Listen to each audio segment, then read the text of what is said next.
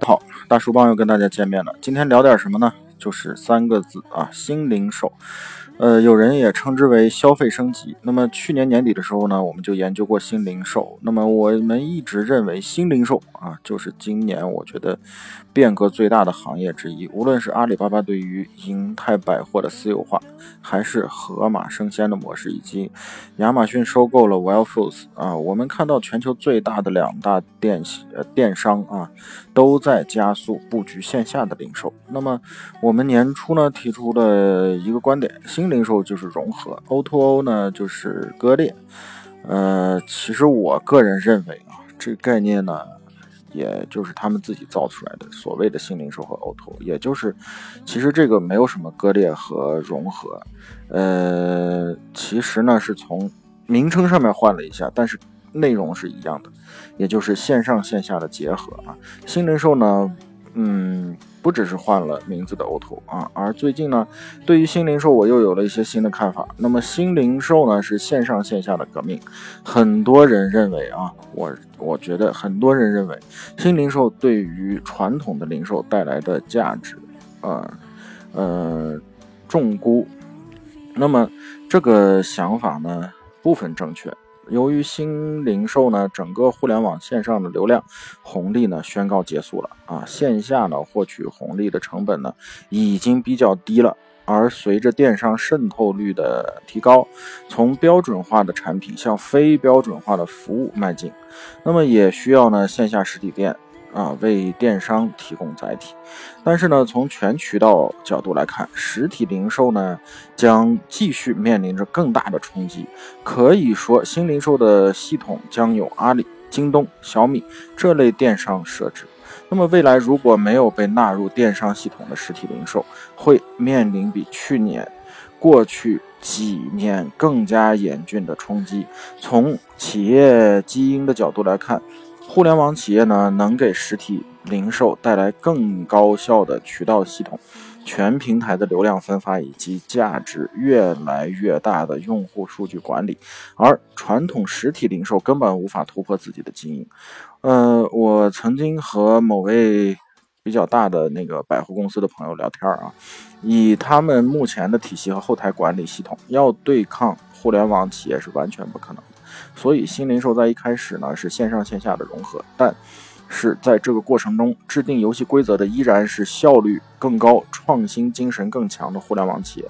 实体线下零售商通过互联网企业的合作，拿到未来零售业的门票。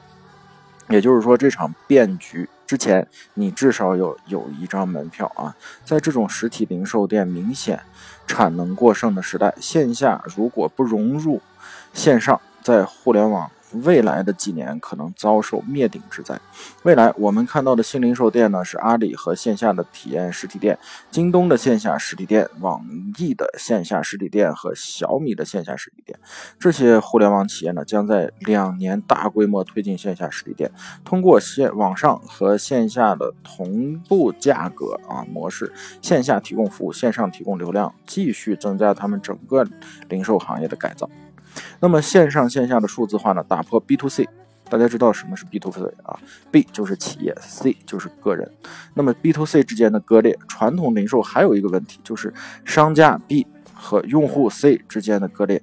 比如传统的超市，举一个例子啊，每天只能提供。卖了多少牛肉啊？卖了多少鳕鱼啊？卖了多少鸡蛋啊？多少可乐等？但是呢，到底谁买了这些产品，他们并不知道。所以传统零售呢，要提高用户忠诚度的比较难，要么是利用物理的半径的优势，要么是价格便宜啊。以前在美国，每个星期六超市呢是。呃，邮寄折扣啊，折扣券住在附近的人，但是呢，由于对用户没有认知，这本折扣券呢非常厚，对于大部分来说没有什么价值。但是今天的阿里巴巴啊，盒马生鲜就不同，每一个用户买了什么，系统都是有数据的。用户不能支付现金，必须线下 APP 通过支付宝完成支付。那么最终阿里会有所有的用户数据，那么这些用户数据呢，让阿里更准确的知道。用户是谁？我们喜欢什么？啊，最终基于大数据，商家能准确的推送用户喜欢的产品，每一个人都能看到是呃商品都是不同的，而且由于超市有区域半径啊，不同的社区人的收入层次也会不同，最终导致呢每一个盒马生鲜的产品也会不同。那么其实这个呢，这呃昨天今。今天呃是十一号啊，呃前天的时候呢，杭州啊，我们呃朋友圈还发出来淘宝造物节，对吧？那么其实这个呢，就是要 touch 到用户，我们的企业要 touch 到每一个用户，并且呢，在为什么叫造物节？就制造一个新兴事物，嗯，新零售，那么必须有新的产品。啊，来支撑这个平台，不管线上还是线下啊，新零售用互联网，从用户身份到。购买行为完全数字化了，B to C 之间的割裂被打破，将极大提高商家和用户的效率。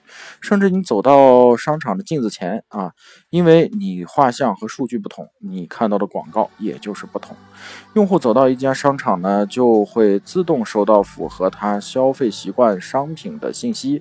过去我们希望呢，用户逛超市、逛商场时间越长越好，因为当时呢没有这些数据，当然是客流。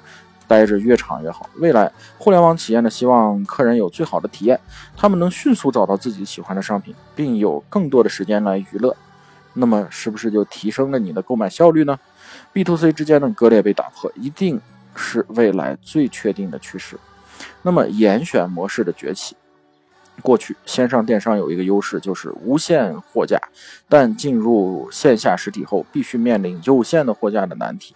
呃，那么这会逐渐催生严选模式。嗯，事实上，在我们过去，呃，对于这种严选模式的分析呢，就说过啊，那么递增能超过沃尔玛，那么它的严选模式到底优势在哪儿呢？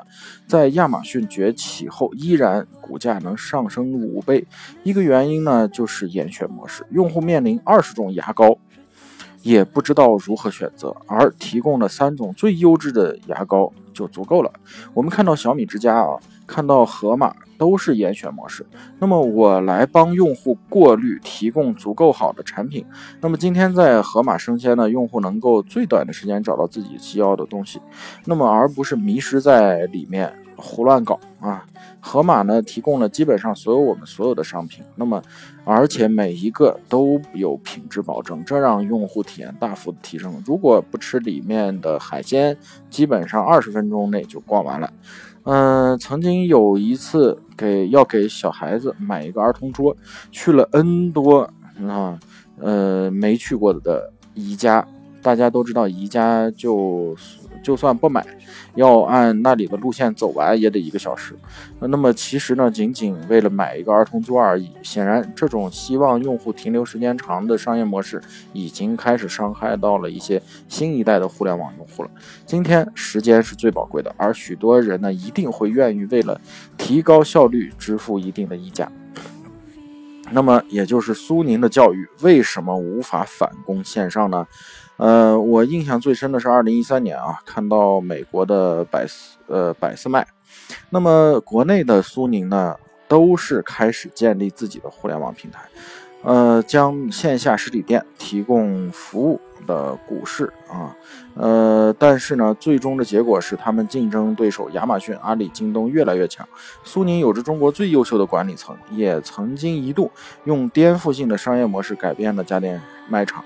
但为什么今天苏宁还无法走到线上呢？我们的理解还是企业的基因，在大部分企业，除非传统企业完全垮掉了，否则利润部门一定是强势部门；除非公司管理层亲自带队转型革命，否则新业务的。部门是颠覆不了传统业务的，这导致了企业的资源投入都很难面全面转向创新的部门，啊，最终无法革命是他们自己的原因，我觉得是老板自己的原因啊。从企业的效率、效率啊、反应速度、包容度看，线下的传统企业也根本无法跟线上的互联网企业相比。那么这点呢，当年的苹果推出智能手机以后，诺基亚也曾效仿。那么最终呢，传统企业是难以变革自己，任何一次变革都是反人性的哈。这也是为什么零新零售一定是线上线线上包容线下。呃，最终的结果呢是电商越来越大啊，新零售呢最终的结果呢是实体店被电商融入到自己的体系当中，这会让阿里、京东的体量越来越大。目前整体电商的渗透率不到百分之二十。那么未来呢？从百分之十到百分之五十的渗透过程，一定会伴随着更好的用户体验、更高效率的购物、更准确的服务和数据的推送。从这一点来看呢，阿里巴巴的尽头似乎还远远没有到。大家也知道了，这个通过分享这个内容呢，我个人觉得有两个值得深深思的问题。第一呢，他刚才说了线上。包容线下，也就是说，并不是说新零售来了嘛，我们的传统零售就有救了。错，那么最终的结果是全部把实体融入到线上来，那么这样的购物效率和体验就更高。这一点举一个例子，大家就知道了：无人超市啊，亚马逊和阿里巴巴。好，这是我们深思的，是我的深思的问题就来了：如果线上。把线下全部包容进去，那么我觉得有一个问题它没有解决。如果我是一个购买购买者，我非常讨厌说，呃，去逛一个地方，比如说逛宜家或者逛一个超市，我每天就是我看到我之前购买的痕迹，也就是说，比如说我每天要买鱼，那么他天天给我推送鱼，其实有一天我不喜欢鱼。那我为什么非得看到你这个信息呢？我觉得好烦。大数据有的时候呢会带来一些负面的东西，也就是说，你每天搜罗的这些痕迹痕迹，你每天在看这些内容，它主动给你推送，有的时候其实你并不需要。我需要的是放轻松去购买，我也不知道我要买什么，我随便看到什么我喜欢的就拿走了。OK，这也许是未来。